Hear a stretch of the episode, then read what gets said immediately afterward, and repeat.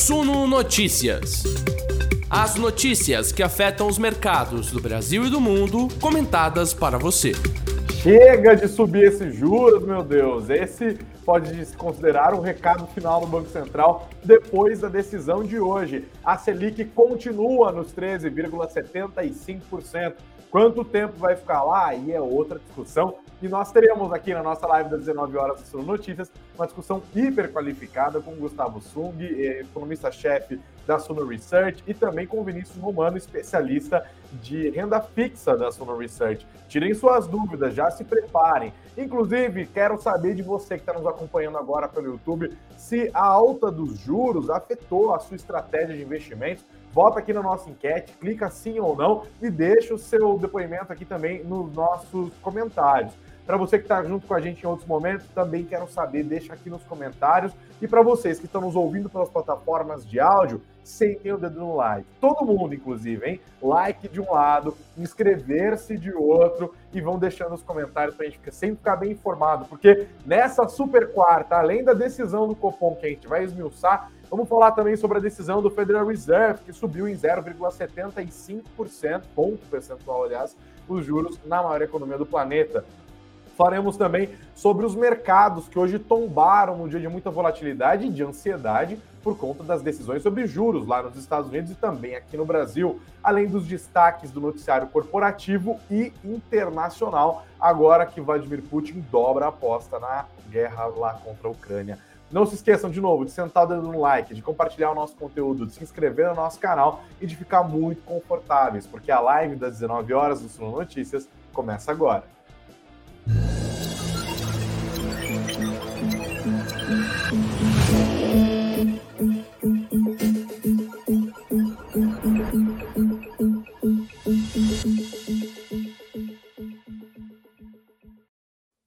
Olá, investidores, olá, investidoras, sejam todos muito bem-vindos. Aqui é nossa live das 19 horas do Suno Notícias. Eu sou Gregory Prudenciano e a gente, sem mais delongas, já começa a nossa conversa falando do breaking news de agora há pouco, a decisão de política monetária. O Comitê de Política Monetária do Banco Central decidiu manter a Selic nos 13,75%. Então, já sabemos, não devemos ir, pelo menos por enquanto, até os 14%, embora eles tenham deixado, se não uma porta escancaradamente aberta, uma frestinha ali, pelo menos. A gente vai dar um pouco, a gente vai olhar mais detalhes sobre o comunicado do Copom, as dicas sobre os próximos passos, os argumentos incorporados com a análise dos nossos convidados de hoje aqui. Trago para nossa conversa o Gustavo Sung, economista-chefe da Suno Research. Gustavo, que está aqui heroicamente é, depois de uma cirurgia de, de, Do que, que é mesmo cirurgia, Gustavo? Até esqueci. Eu não sei o nome técnico, questão alguma coisa nasal, mas de otorrino, de, de desvio de septo, carne esponjosa. É. Bravamente, bem no dia da decisão do Copom. Obrigado, Gustavo, pelo seu esforço. Imagina, né? Seja muito bem-vindo de volta também ao Suno Notícias. A gente vai falar daqui a pouco sobre as implicações dessa decisão para a política, para a renda fixa, né? Boa noite, Vini. Boa noite, Greg. Obrigado aí pelo convite novamente. É, bem feliz aí de estar com vocês e com essa galera aí que está assistindo a gente. Já vi que tem bastante comentários aí, então boa noite a todos. Ah, a galera tá sempre animada aqui, né? Vão deixando os comentários de vocês, inclusive. Ó, já tem o Marcos deixando o boa noite dele aqui. que mais? Aqui o Iranildo falando boa noite, o João Luiz também, o Leandro Oliveira Lima, o Rick Vieira, o Lierte, que fez falta na live ontem, o pessoal ficou cobrando aqui a gente já é uma família, todo mundo se conhece. A Nancy Utida fazendo os comentários dela sobre o Fed e já destacando que as bolsas tombaram depois da decisão de política monetária lá nos Estados Unidos. Sempre ligada, Nancy. Obrigado pelos seus comentários. Bom, vamos embora então, gente. Eu vou botar na tela aqui os destaques do Copom. Vou até abrir o site do próprio Banco Central para a gente dar uma olhada. Ó, vamos só partir da decisão para os argumentos. Perfeito? Eles fizeram aqui o anúncio da sua decisão logo no começo, né, em sua do centésima, quadragésima nona reunião, o Comitê de Política Monetária decidiu manter a taxa Selic em 13,75%. Aí a gente já sai correndo para o final do texto para ver o que, que eles vão falar sobre os próximos passos. E aí eles dizem aqui que o comitê, abre aspas, se manterá vigilante, ou como diria Michel Temer, manter-se-á vigilante, avaliando se a estratégia de manutenção da taxa básica de juros por período suficientemente prolongado, será capaz de assegurar a convergência da inflação. Ou seja, por hora, eles não mostram disposição de aumentar, mas dizem que se for necessário, assim o farão, mas estão pagando para ver se essa caminhada dos juros nos últimos, nos últimos meses vai ser suficiente para fazer com que as expectativas convirjam para as metas de inflação. E aí continuaram o texto dizendo: o comitê reforça que irá perseverar até que se consolide não apenas o processo de desinflação em si, medido ali no IPCA, como também a ancoragem das expectativas em torno das suas metas. Então, continuaremos de olho no Boletim Focus. E terminam dizendo: o comitê enfatiza que os passos futuros da política monetária poderão ser ajustados e não hesitará em retomar o ajuste caso o processo de desinflação não transcorra como esperado. E aí eles dizem aqui quem votou pela decisão, e olha, interessante, em sete votos pela manutenção nos 13,75, mais dois votos aqui de Fernanda Magalhães Rumenos Guardado e Renato Dias de Brito Gomes, por uma elevação de 0,25 ponto percentual, foram voto vencido. Fazia muito tempo que não havia dissenso na decisão do Copom. Sung, que, o que, que você saltou, soltou os seus olhos assim que você bateu o texto nos olhos neste comunicado? Bom, só para contextualizar as duas apostas do mercado aí para quem não está nos assistindo, então boa noite, não sei se eu dei, né? Uh, bom, acho que no nosso cenário aqui na Suno, a gente tinha uma maior probabilidade de subir para 14% e uma menor de 3,25, é, 75, desculpa, meio que argumentando os dois tipos de cenário. E eu acho que o ponto principal que o Banco Central, é, ao manter a taxa de juros nesse patamar, ele está de olho, no fundo, é eu quero entender como que vai se dar esses efeitos cumulativos de toda essa alta da Selic que a gente teve. Os preços das commodities caíram recentemente, alguns custos em bens industriais também aí arrefeceram de preço. E a gente vai ver, principalmente no segundo uh, último trimestre, desculpa, o primeiro, a gente vai ver um pouquinho mais como essa inflação vai se comportar.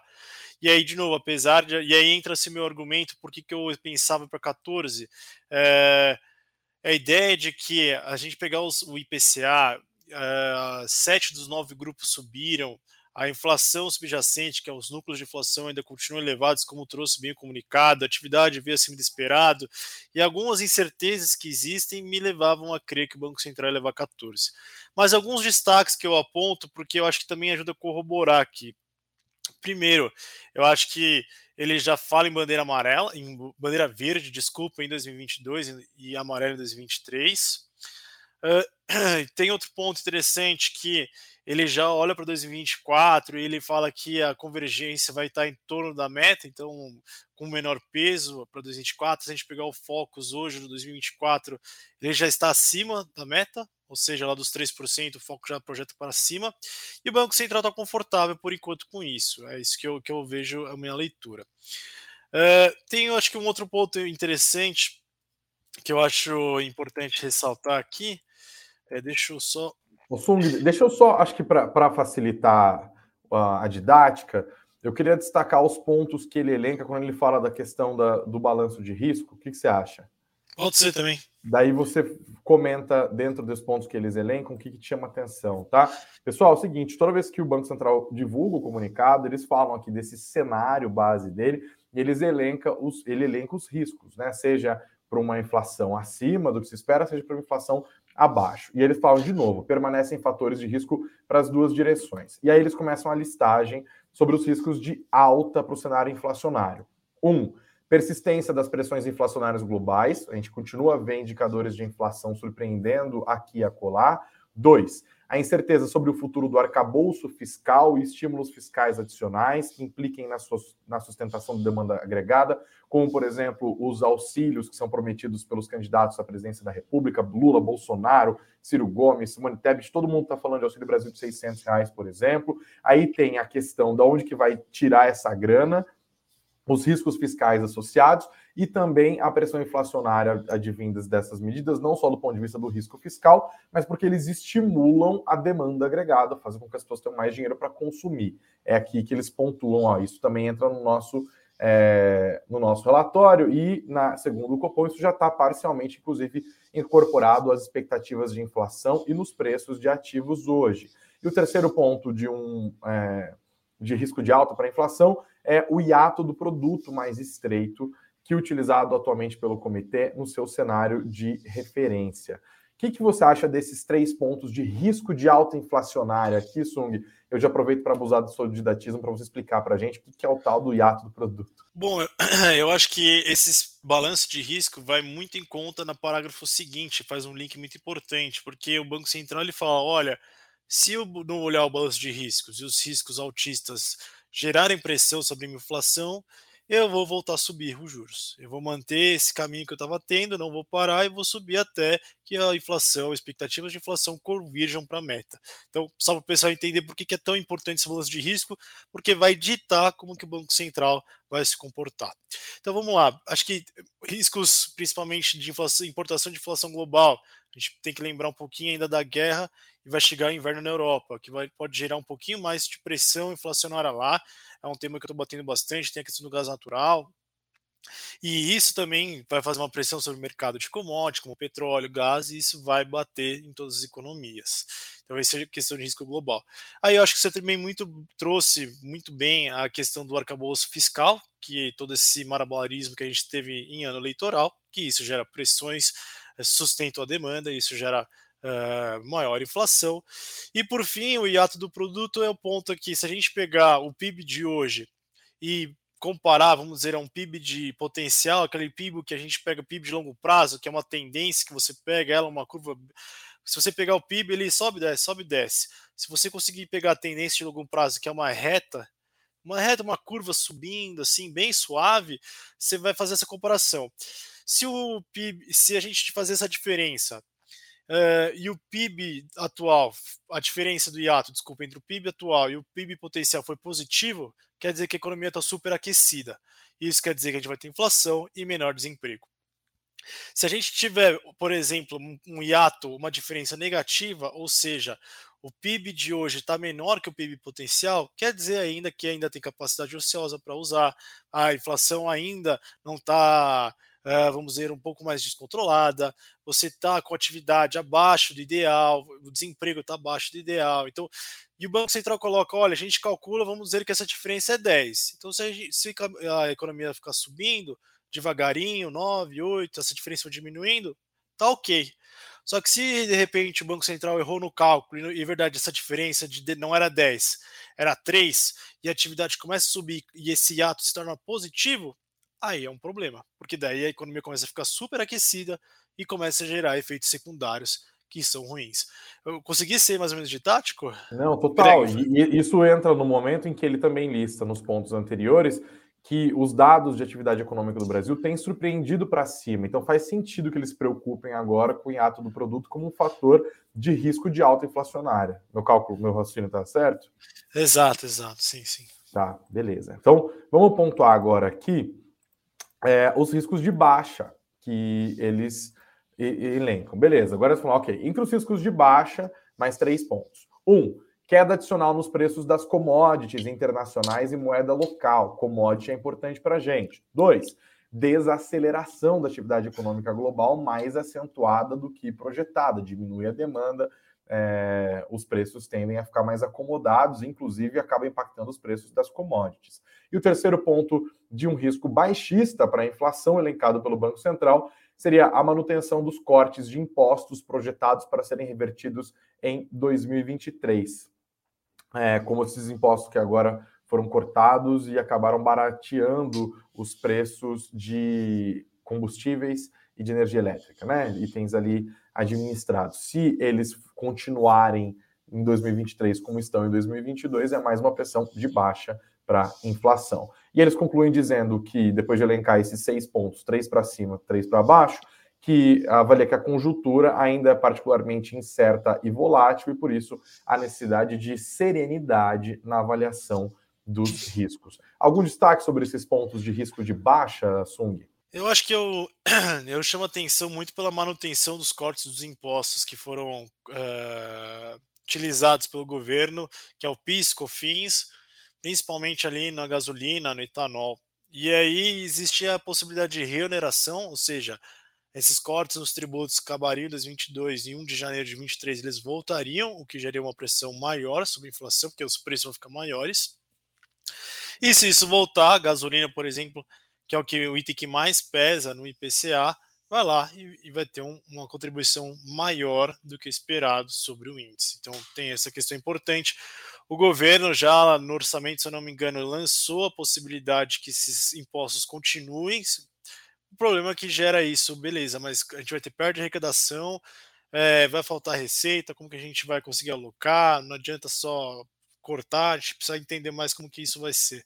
Mas é um risco que vai piorar as expectativas de inflação, acho que esse é o principal ponto. Vini, eu queria trazer você para a conversa também, queria entender como que você avaliou esse comunicado, se houve alguma surpresa, sua perspectiva, o que, que você gostaria de destacar, e aí na sequência a gente fala um pouco sobre é, renda fixa. Não, perfeito. Acho que eu estava bem em linha com o Sung também, a gente conversa bastante aqui no dia a dia, né, porque nossa, as nossas áreas são muito correlatas, né, mas o que Quebra acho que até complementa... Ah, às vezes a gente discorda, mas não chega a quebrar pau, não. Mas é. A gente às vezes discorda um do outro, mas nessa da, dos, de subir 25 pontos, eu concordava. Acho que também é um movimento muito pequeno, né, para fazer tanto efeito assim.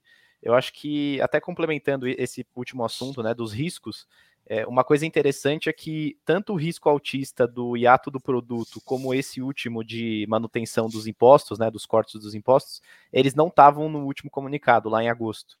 Então, se a gente pegar lá o último, não só tinham dois autistas e dois é, baixistas, seriam os dois primeiros de cada um. E aí acho que né, o, o, pode ser até uma justificativa do Banco Central, né, esse ponto dos cortes dos impostos, quando ele fala do que ele está dando ênfase né, aos seis trimestres daqui para frente, que seria uhum. o horizonte relevante que muita gente também ficou meio na dúvida, né? Por que, que ele citou lá o primeiro trimestre de 2024, olhando para os últimos 12 meses, surgiu esse tipo de discussão, e acho que agora ficou até um pouco mais explicado, né? Ele fala dos seis trimestres, deu ênfase a esse período, justamente até ele fala que já incorpora essa possível recuperação, né?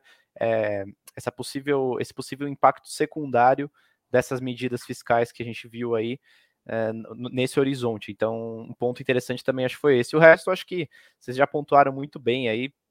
Acho que ele também deixou uma porta aberta no, no comunicado, no final, ali, falando que caso ele não veja uma desinflação, ele volta a, ao ritmo de alta constante igual ele estava.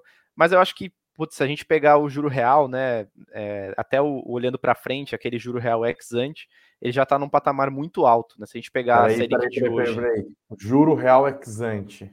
É, eu vou. É, é, essa é basicamente a Selic de hoje, é o juro de hoje, é, tirando o efeito da inflação, da expectativa de inflação do ano que vem. Então seria a conta seria basicamente a seguinte: a gente tem hoje uma Selic de 13,75 e a expectativa do Banco Central de inflação para o ano que vem, né, no foco estava algo em torno de 5%, e para ele, aqui ele falou, estou pegando aqui, 4,6%. Então seria algo como 8% ali arredondando, né?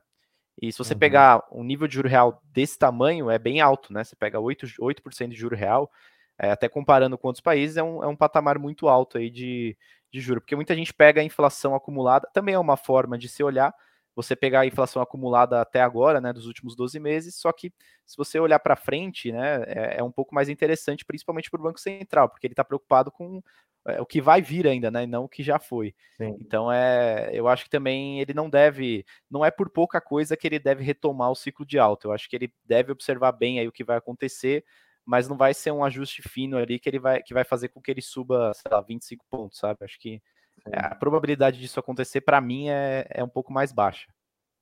Vini, se não é por pouca coisa na sua avaliação que o Banco Central retomaria o ciclo de aperto monetário, por outro lado, ele também indica uma disposição de manter os juros nesse patamar atual durante um bom tempo. Né? Inclusive, Semanas atrás a gente acompanhava o mercado apostando num recuo da taxa Selic no primeiro semestre. Essa aposta perdeu força depois de algumas declarações do Bruno Serra, que é o diretor de política monetária do Banco Central, e também do Roberto Campos Neto, né, o presidente da instituição. Eu queria, olhando para esse cenário em que talvez suba, mas precisa de muita coisa para subir um pouco mais, mas por via das dúvidas deve permanecer alto como estamos até aqui. Como que ficam os investimentos renda fixa? É, necessariamente eles perdem atratividade porque a Selic parou de subir agora? Então, na realidade, a gente tem nos juros futuros, né, já existe uma precificação para a Selic futura. Então, os investidores eles fazem uma trajetória e colocam isso, né, é, na curva, na curva de juros, né, a famosa curva pré que a gente tem aqui no Brasil. Então, o DI futuro, que é um derivativo que é negociado na bolsa, ele reflete esse nível de taxa e até no último mês eles reduziram bastante. Pode ser por uma uma, um alívio ali no, no, risco, né, na percepção de risco, e como você muito bem falou, recentemente o, o, Roberto Campos Neto e o Bruno Serra jogaram um pouco de água no chope, né, de todo mundo, mas de qualquer forma, é, você já tem uma trajetória de Selic precificada e já se precificam alguns cortes a partir do segundo semestre lá de 2023, né, do ano que vem. E só que ainda assim, se a gente pegar essa trajetória e comparar com o cenário que está refletido no, no, Boletim Focus, né, que é a pesquisa ali dos economistas, inclusive o, o Song participa, é, o, o, que está precificado na curva de juros está um pouquinho maior. Então significa que o mercado ele está literalmente embutindo um prêmio de risco, né? Ele está esperando um juro um pouco maior do que o que está é, o que está refletido ali nas pesquisas dos economistas. Não necessariamente o mercado está certo, mas também não necessariamente o, o foco está certo. Então, assim, é, é, uma incógnita, nem o Banco Central sabe exatamente o que ele vai fazer, porque ele depende de vários indicadores, mas o efeito disso nos ativos de renda fixa seria um exemplo aqui, né? Você falou se o período da Selic, né, se ela se mantém por um, por um, por um período prolongado de tempo nesse patamar de 13,75. Hoje, o mercado precifica cortes a partir do meio do ano que vem.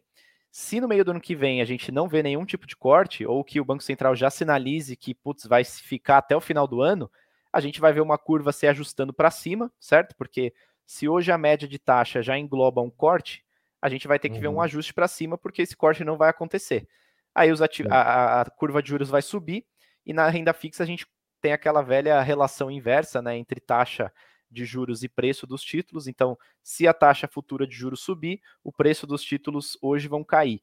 Então, a gente veria um impacto negativo né, nos, nos, títulos de renda fixa se a gente se a gente tiver um cenário desse, ou até mesmo se o Banco Central volta a subir. Né, porque o que estava precificado, se ele viesse com hoje com, com 14%, por exemplo, a gente teria um impacto. É, talvez pequeno, por ser só 25 pontos base, mas a gente veria um impacto porque ele subiu uma coisa que não estava precificada antes. Então, no, no, final, a gente tem que comparar basicamente o que está precificado na curva de juros, né, a trajetória que está precificada. É, a gente pode comparar com o Focus também, que acaba sendo um, um, um, cenário que é mais utilizado pelos economistas no geral.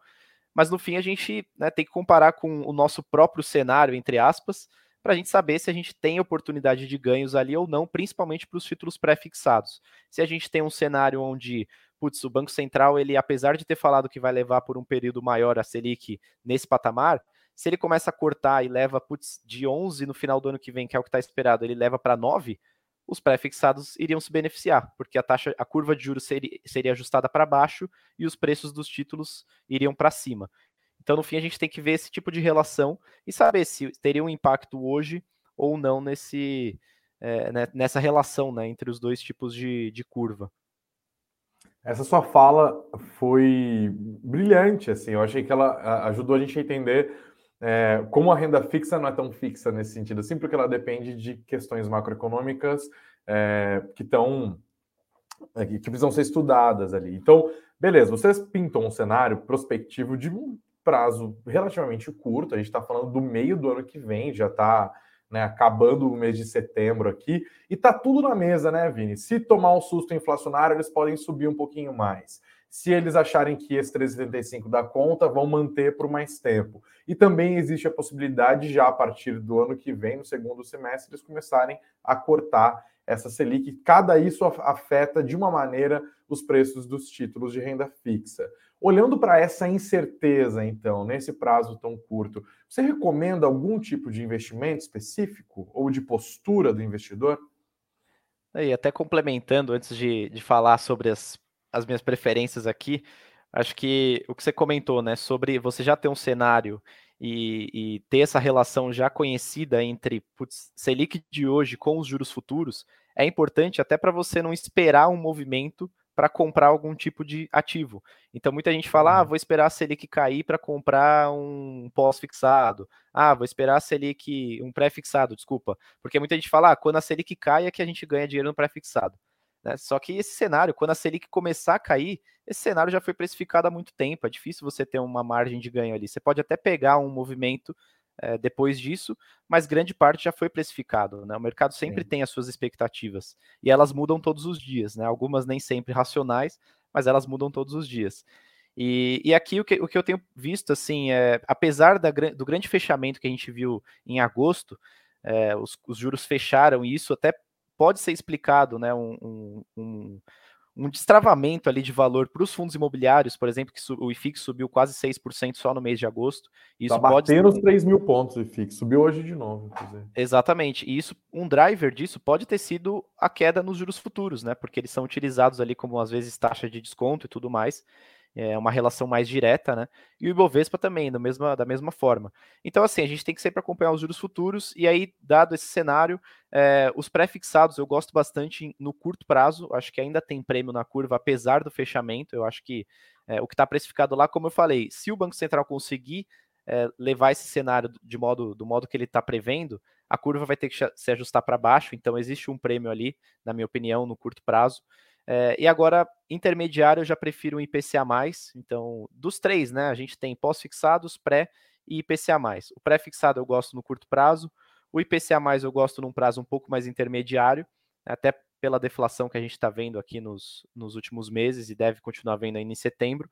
E os pós-fixados, acho que enquanto a gente tiver uma Selic né, nesse nível, eles vão ser beneficiados e, e, com pouco risco, porque eles não têm marcação ao mercado. Né? Se você compra um pós-fixado, você vai ganhar a Selic ali. É, mesmo que ela caia um pouco, você não vai perder dinheiro, você só vai passar a render menos. Então eu acho que o pós-fixado acaba sendo, continua sendo beneficiado né, pela Selic nesse, nesse nível que a gente está vendo. Mesmo se ela caia para, sei lá, 10% ao ano, eu acho que ainda é uma taxa nominal atrativa, né? Se a gente comparar até com, com outros países.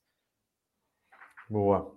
Bom, eu queria avançar para o fim da nossa conversa aqui. tá me dando uma angústia, viu, Gustavo, com esse negócio. Mas, gente, ó, eu entrevistei ele antes e ele jurou que não está sofrendo, né, Gustavo? O pessoal está falando assim, ó, o Gregory está torturando o pobre do, do economista. Embora eu não tenha muita piedade de economista, mas o Gustavo é brother, então. Mas ele está bem, né, Gustavo? Fala aí para o público, me livra dessa. Não, eu que pedi para participar, ele convite, eu já estava programado essa cirurgia, sabia que o pós-operatório ia ser bem mais tranquilo do que esperado, então por isso que eu tô aqui, eu por vontade própria mesmo, porque eu gosto desse papo de política monetária.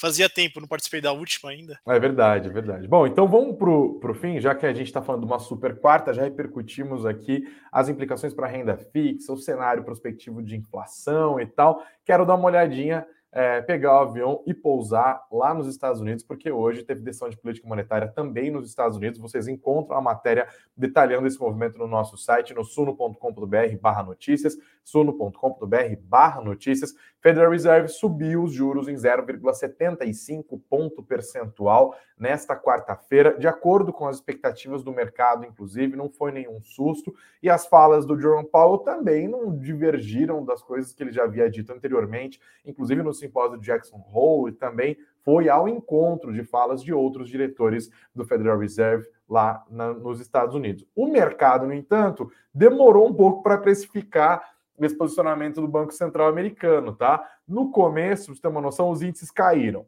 depois subiram.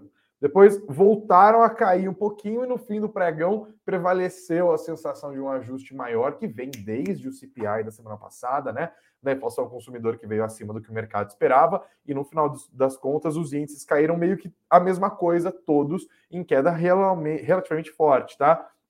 Dow Jones caiu 1,70, SP 500 1,71% de queda, no Nasdaq recuo de 1,79, tá? Todo mundo tombando. Gustavo e Vini, vocês fiquem livres para falar, inclusive, é, quem quiser fazer esse comentário primeiro a respeito dos juros lá na gringa. Vou deixar o, o Gustavo falar, então, para ninguém falar em cima. Como que você viu essa decisão do Banco Central americano e como que isso impacta os negócios aqui no Brasil? Eu acho que foi acertado, dado o CPI que da, do último mês, que pessoal havia deflação de menos 0,1, veio positivo. Bons comentários aqui, hein? O tá rindo do Marcos aqui, que ele falou: boa, Greg, não alisa não, sugar todas as informações dele. Eu com dó e o público, e o público sem piedade alguma, né, é, né? Mas aí até surgiu o rumor de que o mercado começou a precificar um possível aumento de 100 basis points, né, de um ponto percentual, mas depois a pessoa colocou a mão no coração, eu acho, e viu que não era tão desse jeito. E aí acho que se concretizou no mercado após 0,75. É, e eu acho que três fatores aí podem mapear e ajudar os nossos investidores que estão nos assistindo. Primeiro, acho que inflação está elevada nos Estados Unidos. Se a gente pegar os núcleos, a gente pegar o, o PCE, vários índices de inflação, eles estão elevados nos Estados Unidos, que é preocupante. Segundo ponto, qual que é a segurança que o Banco Central, o Fed, tem sobre aumentar os juros? Que o mercado de trabalho ainda está bastante aquecido. Ele até isso trouxe diversas vezes em entrevistas, falou, olha, a gente tem uma segurança boa, que ele não vai afetar o mercado de trabalho aqui no curto prazo, porque a dinâmica possibilita a gente subir os juros dessa forma. E o terceiro ponto que eu acho que poucas pessoas comentaram eu acho que o que ditou muito essa decisão foi a, a, declaração, o discurso do Jackson Hole, até comentei com o Greg antes de a gente entrar, que é um discurso sucinto, acho que está acesso aí às pessoas, está em inglês, né, mas dá para traduzir, etc. E tem um ponto muito interessante que ele fala, olha, a gente está preocupado com a inflação e estabilidade de preços. A gente vai subir juros, vai ter juros mais altos, vamos ter um arrefecimento do mercado de trabalho, mas a gente vai ter estabilidade, porque se a gente não tiver é, controle sobre isso, a gente vai começar a afetar expectativa dos agentes, decisões de investimento, e isso pode entrar numa, numa espiral que não é nada saudável para a economia norte-americana. Então, ele, ele, no fundo, reafirmou o que ele disse em Jackson Hole, que, para quem não sabe, só um parênteses, é um, é um encontro de vários autoridades monetárias, bancos centrais, ministros da Fazenda, secretário de Tesouro, ali se reunindo num, numa semana, para uns dias, para poder é, expressar suas ideias como está o cenário econômico mundial. Fechado esse parênteses, eu acho que se a gente pegar o que ele disse e o que ele fez, é o que ele é o, está em linha. Vai subir juros para controlar preços. Vinícius, você tem algum comentário a fazer sobre essa decisão lá nos Estados Unidos? Não, eu tô na mesma linha, acho que só acrescentaria o, o, um, um, negócio interessante que eu achei foi a, a, elevação das expectativas de praticamente todos os diretores ali, né? Vários oficiais, acho que foram 17 ou 18, elevaram suas expectativas para a Fed Funds, né, que é a taxa básica de juros lá dos Estados Unidos, para o ano Sim. que vem. Então estava em algo em torno de 3,9, que seria dentro do intervalo de 3,75 e 4, e foi para 4,4, ou seja, subiu quase 0,75 aí nessa, nessa leva aí, só em, de uma reunião para outra, né? A última foi também lá em meados de agosto, então é, acho que esse ponto foi importante também e os motivos, acho que foram tudo, foi tudo que o Sung falou, né? É, todas as variáveis é, indicando, é, precisando, né, que o juros é, suba, apesar do custo que o Powell já vem falando aí de, principalmente do mercado de trabalho, né? Saiu até em alguma notícia, não vou me lembrar agora qual foi a, é, o, o nem o veículo nem quem falou, mas que esse custo seria de mais ou menos 1,2 milhão de desempregados. Então, realmente é, é um custo alto, né? Mas é, pode ser pior caso ele não resolva esse problema agora e deixe para depois. Então, é, a situação não está fácil. E isso impacta aqui, né? Acho que também é um risco. O Banco Central acabou brasileiro, né? Acabou não colocando isso, ele não coloca isso numa ata, obviamente, num comunicado, mas acho que também é um risco para os mercados. O, o juro americano, apesar do spread alto que a gente tem na, entre os juros aqui no Brasil e o americano, se ele sobe muito além do esperado, aqui no Brasil a gente tem que ficar de olho também, porque acaba impactando. Então, acho que Sim. isso é importante de se olhar também. Eu só queria fazer um último comentário, que hoje a gente bate, existe uma, um, um indicador que é importante da gente olhar lá nos Estados Unidos também, que também é dos juros futuros, que é o spread entre o juro de 10 anos e o juro do título de 2 anos. Se ele está negativo, significa que a curva está invertida. Ou seja, o juro de dois anos está maior que o de 10. Não é natural isso, né? Está invertido. E hoje a gente bateu um nível, o maior nível, acho que dos últimos 40 anos lá. O último. A, gente passou agora dos menos 0,5% de spread. O juro do título de dois anos está em 4%, né? E o juro do título de 10 anos está em 3,5%. Essa redução do de 10 também pode ser a procura por ativos seguros, né? Porque aí quanto mais gente estiver querendo comprar aquele título, menos, né, teoricamente, o, o, Tesouro Americano precisa pagar para aquelas pessoas, é. porque elas estão aceitando um juro menor. Tem uma relação com a ideia de recessão, não tem? Exatamente. Aí quando todas as recessões é, globais ali nos Estados Unidos, se a gente pegar um pouco antes, é, foram precedidas por uma inversão na curva de juros. E assim, não é uma regra, não, não quer dizer que a curva inverteu que a gente vai ver uma recessão, mas se a gente pegar todas as inversões de curva, de todas as recessões, elas foram precedidas por uma inversão de curva. Mas nem toda inversão de curva resultou em uma recessão. Então é, é uma, hum. existe uma relação, mas é, assim, é um indicador importante da gente olhar, né? Acho que hoje bateu o maior nível aí dos últimos 40 anos, então é bem. A gente tem que ficar bem cauteloso também com isso.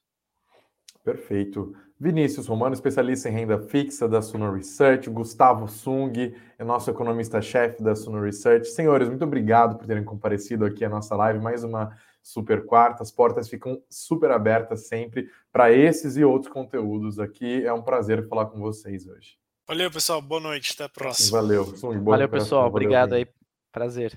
Bom, a gente continua por aqui, investidores, porque a gente ainda nem falou do Ibovespa. Eu vou fazer um catadão rapidão aqui para a gente não se perder no noticiário. Mas olha, lembrando que se você não quer se perder e, pelo contrário, quer uma coisa um pouquinho mais detalhada, acesse nosso site, vem para cá no suno.com.br barra notícias. Vocês encontram, por exemplo, o resumo do que aconteceu com o Ibovespa hoje. A Bolsa Brasileira acabou acompanhando o movimento de baixa das bolsas americanas, não na mesma dimensão. Como eu disse, os índices americanos caíram ali 1,7, 1,8. Aqui foi bem menos. Ibovespa recuou 0,52% aos 111.936 pontos. A questão agora é olhar para o pregão de amanhã, porque a gente vai ver o mercado reagindo de fato às notícias trazidas pelo comunicado do Comitê de Política Monetária que nós acabamos de destrinchar aqui. Nesse processo de alta de juros nos Estados Unidos, o dólar voltou a ganhar força ante o real, alta de 0,40% hoje, R$ 5,17 cada doleta, 5,1730. E o IFIX, como a gente falou agora rapidamente na conversa com o Sung e com o Vinícius, acabou avançando hoje de novo, uma alta bem discreta, mas mais uma alta, 0,04%. O índice dos fundos imobiliários da B3 está lá, 2.989 pontos. Eu acho que vai chegar nos 3 mil antes do fim do mês ainda. Quero saber as opiniões de vocês, tá? E mais destaques agora falando do de internacional, antes de olhar para o mundo corporativo, eu queria chamar a atenção de vocês para essa notícia que vem lá da Europa. Putin convocando 300 mil reservistas e fazendo uma ameaça, uma, ameaça nuclear ao Ocidente. Para quem assistiu nossa live hoje cedo com a Beatriz Boiadinha, nossa morning call, já ficou por dentro desse assunto. 12 horas atrás, mais ou menos, né? O Putin fez um pronunciamento pré-gravado, exibido na televisão russa, dizendo que ele vai se servir de 300 mil reservistas russos que vão reforçar o processo de invasão que acontece lá na Ucrânia desde o dia 24 de fevereiro. É bom lembrar, a Rússia passou por vários reveses militares ao longo das últimas semanas. As forças ucranianas têm sido salvaguardadas por é, dinheiro, munição e equipamentos militares que são enviados por países ocidentais, com destaque para Estados Unidos e Alemanha, por exemplo. Tá? Isso fez com que as tropas russas acabassem retornando, perdendo parte dos territórios conquistados. Putin agora reagiu sob pressão dos, dos apoiadores pró-guerra lá na Rússia é, e falou agora a gente vai se valer de 300 mil reservistas com alguma experiência militar para fazer presença lá na Ucrânia. Tá? O mundo começa a ficar mais de olho nisso e não só. Além disso, eles também anunciaram que os territórios de Donbass e Donetsk, que foram os primeiros ali invadidos, entre aspas, pela Rússia. A Rússia, na verdade, diz que reconheceu esses territórios como separados da Ucrânia e aliados do Kremlin. E aí eles enviaram tropas para dar suporte militar a esses novos estados que são reconhecidos só pela Rússia. É, para evitar uma reconquista por parte das tropas ucranianas, certo? Agora, não só esses territórios, mas outros também devem passar por um referendo para decidir se eles passam a ser parte do território da Rússia. E olha só a lógica. A lógica dos caras é: esse território aqui que a gente considerava Ucrânia passou a ser independente. Depois a gente reconhece que eles são independentes. E agora eles vão decidir se querem fazer parte da, no, do nosso território russo.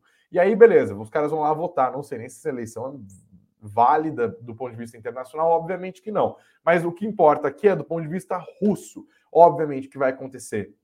Esses referendos vão ser favoráveis à anexação desses territórios por parte da Rússia e eles vão considerar essas partes que internacionalmente são reconhecidas como da Ucrânia como parte do território russo. Ou seja, se nesses territórios houver uma invasão, por exemplo, é, ou uma atividade militar da Ucrânia, os russos vão considerar isso uma invasão e vão poder responder militarmente. E, inclusive, a doutrina militar russa estabelece que, em caso de invasão de território russo, eles podem, inclusive, lançar mão do seu arsenal nuclear. Também é sempre importante destacar: a Rússia é o país que mais tem armas nucleares no mundo. Tá? Essas ameaças foram veiculadas na televisão russa pelo próprio presidente Vladimir Putin. O Ocidente ainda avalia quais as dimensões e as implicações disso, mas para nós aqui, do ponto de vista econômico, claro, isso é garantia de uma continuidade no processo de desorganização das cadeias produtivas globais, especialmente do fornecimento de algumas commodities agrícolas e também dos fertilizantes, que são tão importantes, especialmente para a gente aqui no Brasil, afinal, nós somos uma das maiores fronteiras agrícolas do planeta. Aqui no Sul Notícias, claro, nós continuaremos a prestar atenção no que acontece lá do outro lado do mundo e entender quais são as implicações disso aqui para o Brasil. Beleza? Mais destaques do noticiário de hoje, investidores. O presidente Jair Bolsonaro sancionou a lei que acaba com o rol taxativo de tratamentos da ANS. Isso virou um rolo, um rolo, né? Mas agora nós temos a confirmação, não tem mais rol taxativo. É uma decisão que prejudica, entre aspas, empresas do setor de saúde, que obviamente eram favoráveis ao rol taxativo. Por que taxativo? Porque estabelecia-se ali, ó, beleza, tem um plano de saúde e ele cobre exatamente o que está na lista. E aí, se você tem uma doença que não está na lista, um tratamento específico que não está na lista, é, mas que poderia ser correlata a um outro tratamento, antes, por decisão judicial, as empresas de plano de saúde eram obrigadas a fornecer esse tratamento. Depois, por outra decisão judicial, falaram: não, não é mais obrigado. Se não está na lista, a empresa não é obrigada a fornecer. E agora essa lei acabou acabando com o rol taxativo. As empresas, óbvio, reclamam, dizem que isso representa mais custos e que isso vai ser repassado na forma das, das, das semestralidades, não, das mensalidades pagas pelos, pelos contratantes dos planos de saúde, é, mas as, as, associações do setor defendem isso como um, uma questão de acesso à saúde mesmo, direito daqueles que pagam esses planos de saúde. Vamos continuar prestando atenção nisso, os impactos nas empresas do setor de saúde. Mais um destaque: a Azul criou uma nova ponte aérea entre São Paulo e Rio de Janeiro, usando os aeroportos de Congonhas e Jacarepaguá, que inclusive acabaram de passar por um processo de privatização, tá? Então, o avião sai de Congonhas, zona sul da capital paulista, e vai até Jacará, Jacarepaguá, na capital fluminense. Essas viagens devem começar a acontecer a partir do Dia das Bruxas, 31 de outubro, com sete decolagens diárias, entre as 6 horas e 40 minutos da manhã e as 19 horas e 45 minutos. Os voos devem durar cerca de 1 hora e 20. E eles serão feitos em Cessna Grand Caravan, que é um turbo-hélice com capacidade entre 10 e 14 passageiros, tá? Mais destaques aqui, Petrobras informou que obteve ganhos de 342 milhões de reais com melhoria na gestão. Olha que importante administrar bem as empresas estatais, não é verdade? Leia a matéria que está no nosso site. A Petrobras informou que obteve ganhos de 342 milhões de reais entre 2001 e dois, desculpa, entre 2021 e 2022, como reflexo da implementação de uma série de avanços em sua cadeia de suprimentos voltada para suas atividades de exploração e produção, refino e transporte de produtos e serviços. Outro destaque do mundo corporativo, o iFood foi multado pelo CAD é, em 718 mil reais. Na verdade, foi o grupo sul-africano Naspers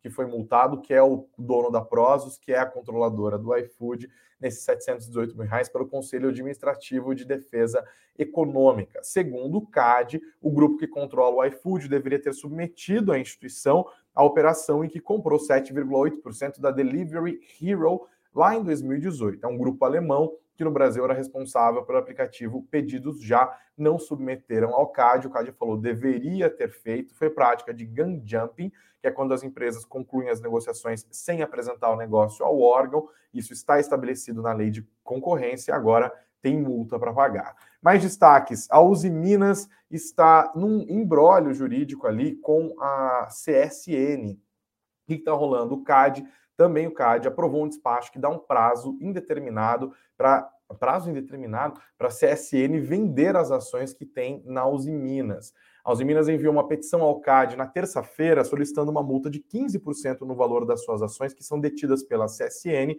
e que um terceiro independente e que um terceiro independente tente vender a participação. A multa requerida pela Uzi Minas no CAD para a CSN é o equivalente a cerca de 120 milhões de reais. Outro destaque do mundo corporativo foi a Home, que viu suas ações dispararem quase 9%, depois que as indústrias Home da minha região ali de Santa Bárbara do Oeste, do ladinho de Piracicaba, é, anunciou uma distribuição de juros sobre capital próprio no valor de 15,4 milhões de reais. O mercado gostou e as ações acabaram disparando. E por fim, o mapa dos ativos, temos aqui o setor bancário indo para baixo, as ações da Petrobras mistas, né? Os papéis preferenciais subiram um pouquinho, os papéis ordinários caíram um pouquinho, o setor de energia elétrica variou positivamente no geral, mas a maior parte dos papéis hoje que compõem o índice de referência da B3 acabaram terminando o dia no negativo. Ufa! Beleza, gente? Muito obrigado pela audiência de vocês. Sobe a música aí, e Lucas, por favor. A gente está estourando o tempo hoje, mais do que preferir, inclusive, mas dia de Copom tem dessas, né, meu povo? E como que ficou a nossa enquete? Eu perguntei se você mudou a sua estratégia de investimentos desde que a Selic passou a subir. E olha, meio a meio praticamente não mudaram a estratégia, 51% dos respondentes da nossa enquete. 49% dizem que sim, alteraram os seus movimentos desde que a Selic passou a subir. Obrigado, gente, pela participação da nossa enquete. Não se esqueçam de sentar o dedo no like, não se esqueçam de se inscrever no nosso canal. Nós já somos 53.600 inscritos, estamos pertinho de chegar a 53.700. Então, se você está acompanhando o nosso conteúdo agora e ainda não se inscreveu, faça isso, por favor. E não se esqueça do like, que é super importante, e espalhe a palavra. Manda o nosso link nos grupos de Instagram e Telegram para o pessoal ficar sempre bem informado. Voltaremos amanhã, às 9 horas da manhã, com Beatriz Boiadian por excepcionalidade, o raio-x do setor que deveria acontecer hoje passou para amanhã, hoje era super quarta, né? A gente vai falar sobre o setor bancário ao meio-dia com o Pedro Serra da Ativa Investimentos. Espero por você ao vivo aqui no nosso canal. E claro, 19 horas estaremos de volta para mais uma transmissão da live das 19 horas para você entender tudo que está rolando no mercado. Obrigado, gente, pelo carinho, pela audiência, pelos comentários, pelos likes, pelo engajamento. Bom descanso, muito dinheiro no bolso e até amanhã.